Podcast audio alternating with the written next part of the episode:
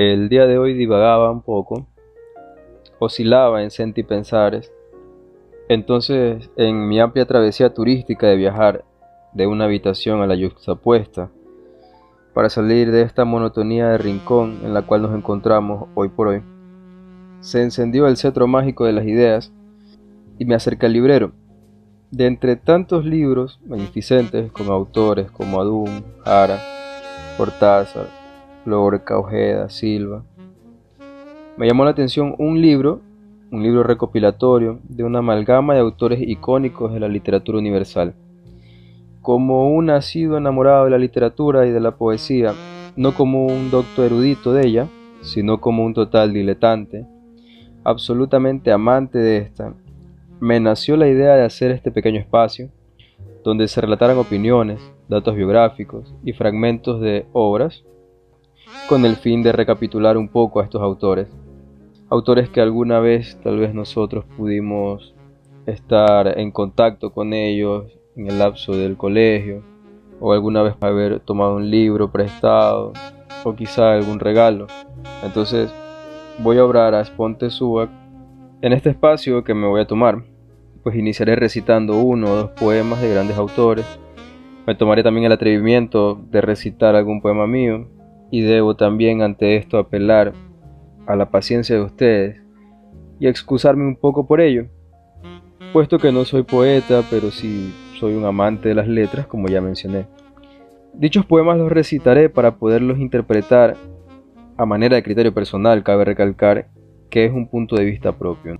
Por si en algún momento discrepamos de alguna de las opiniones vertidas. Espero disfruten este espacio literario, tal como yo me deleitaré al compartir esta información con ustedes. Pues bueno, vamos a empezar con un par de poemas del autor Diego Kendo, este es un autor que nació en Quito en el año 1938.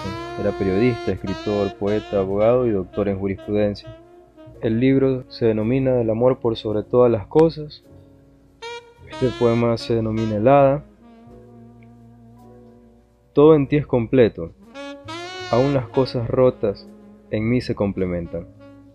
A tu soplo. Poema Los extremos. Nada nos une, todo nos separa. Sin embargo, atados estamos, como un nudo. En estos poemas el autor trata de que nosotros nos ensimismemos y a su vez identificarnos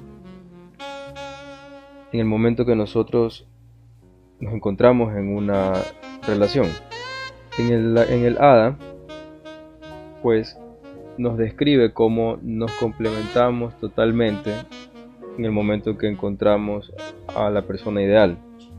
Que inclusive las cosas rotas, desilusiones o algún desamor, todas estas pequeñas escaras que se dejaron por cuestiones de desamor, por ejemplo, pues se van curando y después se complementan con otra persona en el caso de los extremos. Esto de aquí pues se refiere a que por más disociativos que sean en una relación o tan antitéticos que estas personas puedan ser, siempre habrá algo que las una. Puedo tomar como algo metafórico a un cordón de zapatos, que al final sus dos extremos siempre van a estar atados y a su vez siempre van a estar unidos por la parte inicial del cordón, tratando de tomar de una u otra forma el precepto de este poema, ¿no? Ahora continuaremos con Homero. Este de aquí nació en el siglo 9 a.C. y fallece en el siglo 8 a.C. Era un poeta griego, uno de los autores más influyentes de todos los tiempos, se dice que es con Homero que se inicia la literatura de Occidente, aunque se sabe muy poco también sobre su vida. La mayor parte de académicos coinciden en afirmar que se trató de un trovador y un hombre que posiblemente era ciego y se había dedicado a recopilar de manera escrita poemas pertenecientes a una tradición oral bastante anterior. Y entre los versos que habría reunido se encuentran los que hoy componen pues textos que nosotros alguna vez en el colegio estudiamos, como lo son la Iliada y la Odisea. La primera de estas historias, para recordar un poco, se ambienta en Troya y relata la venganza de Aquiles durante la guerra. Mientras que la Odisea, en cambio, pues narra el viaje y las innumerables aventuras que va a tener el protagonista, Odiseo, o a su vez Ulises, del latín, ¿no? Durante su regreso, pues va a tener que combatir una que otra batalla y va a pasar también un sinnúmero de peripecias. Ambos poemas fueron y continúan siendo las bases más sólidas de toda la cultura occidental. En este de aquí pues se relatan distintos tipos de historias, como por ejemplo en el canto 9 cuando Odiseo viaja a Ciclopea y pues tiene una batalla con los Sícones. En este de aquí pues vamos a tomar un pequeño fragmento en el que relata. Habiendo partido de Ilión, Llévame el viento al país de los sícones, a Ismaro. Entré a saco a la ciudad, maté a sus hombres y tomé a las mujeres y las abundantes riquezas. Nos lo repartimos todo para que nadie se fuera sin su parte de botín.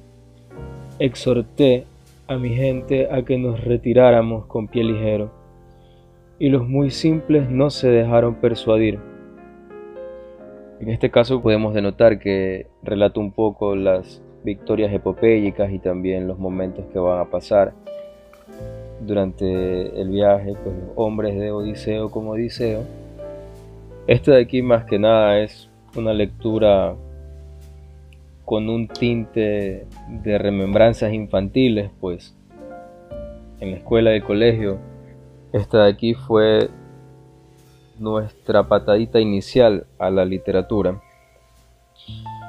Ahora vamos con otro autor. Este de aquí es Safo de Lesbos. Del 610 a.C. a 507 a.C. Este de aquí fue una poetisa griega, maestra de la lírica. Los temas principales de sus poemas se basaban en vivencias personales, y reflejan las preocupaciones del Tiasos. El Tiasos era una especie de comunidad femenina dedicada pues, a la educación de las más jóvenes, de la cual Safo se convertiría algún día en su líder.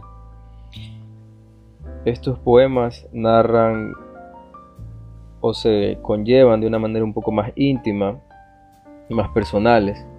Ya varía un poco los tintes de la poesía, ya se toma un poco más el sentimentalismo, también se toma de referencia las vivencias propias. Safo compuso también una gran variedad de canciones nupciales, manifestando abiertamente su amor por otras mujeres. He aquí lo que lógicamente estaban pensando. De aquí se dio el origen a la palabra lesbiana, derivada de Lesbos, que era la isla de Asia Menor en la que habría nacido la poetisa Safo.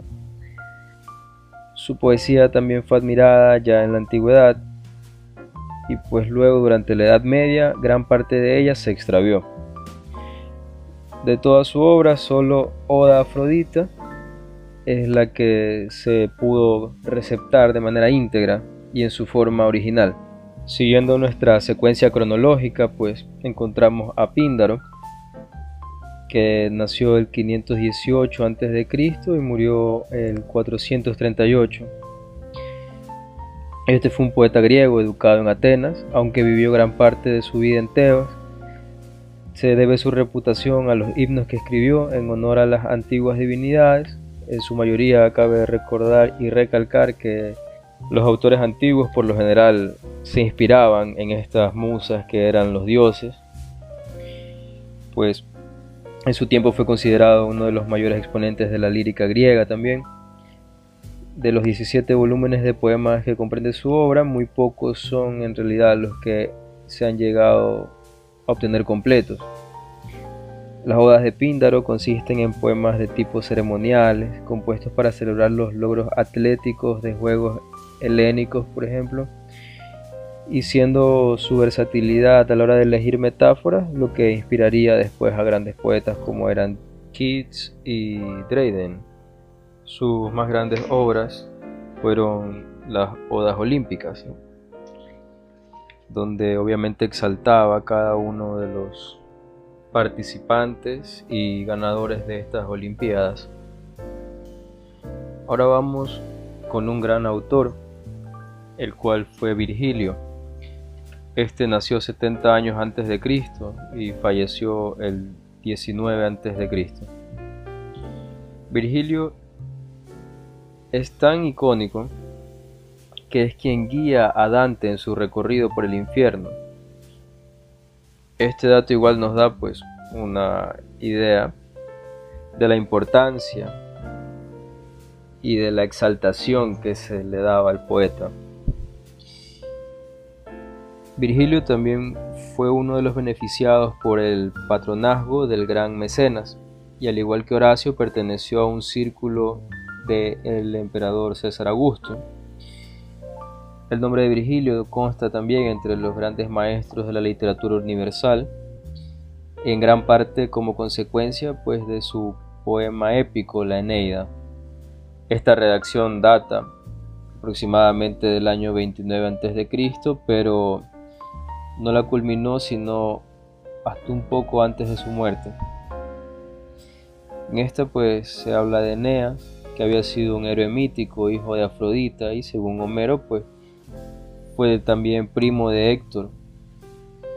A pedido de César Augusto, pues Virgilio hace que en su poema La huida de Eneas ocurra después de la caída de Troya, haciendo que éste llegue hasta Roma, donde sus descendientes serán finalmente los futuros gobernantes de la ciudad. De aquí pues la razón de ser de la frase tan ardua empresa era fundar el linaje romano, que es una frase de la Eneida, libro 1. Ahora tenemos otro autor, el cual es Horacio, del 65 a.C. al 8 a.C. Este de aquí es un poeta, hijo de un esclavo que logró ser educado en Roma. Tiene una buena relación con César Augusto y esto le permitió obtener a su vez el título de poeta laureado del imperio. Inicialmente este se destaca escribiendo sátiras, aunque su consagración la debe más que nada a sus odas y a sus epístolas. Redactó también un importante tratado de arte poética en el que se establecen ciertos parámetros y reglas pues, sobre la creación literaria.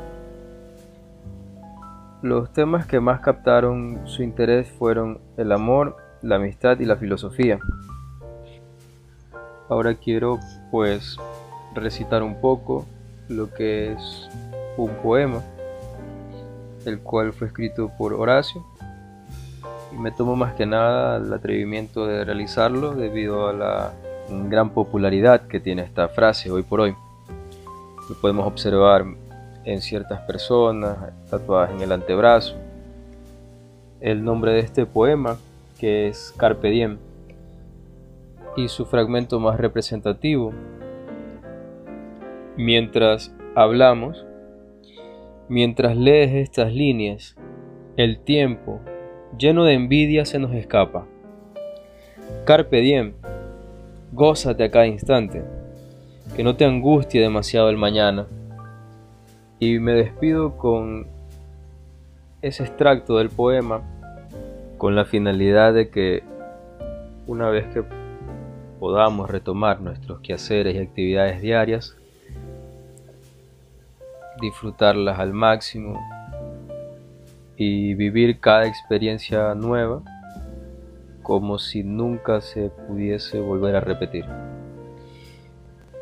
Me despido Recuerden que el sol luce omnibus, el sol brilla para todos y cada uno de nosotros. Que tengan una excelente semana y hasta una próxima ocasión.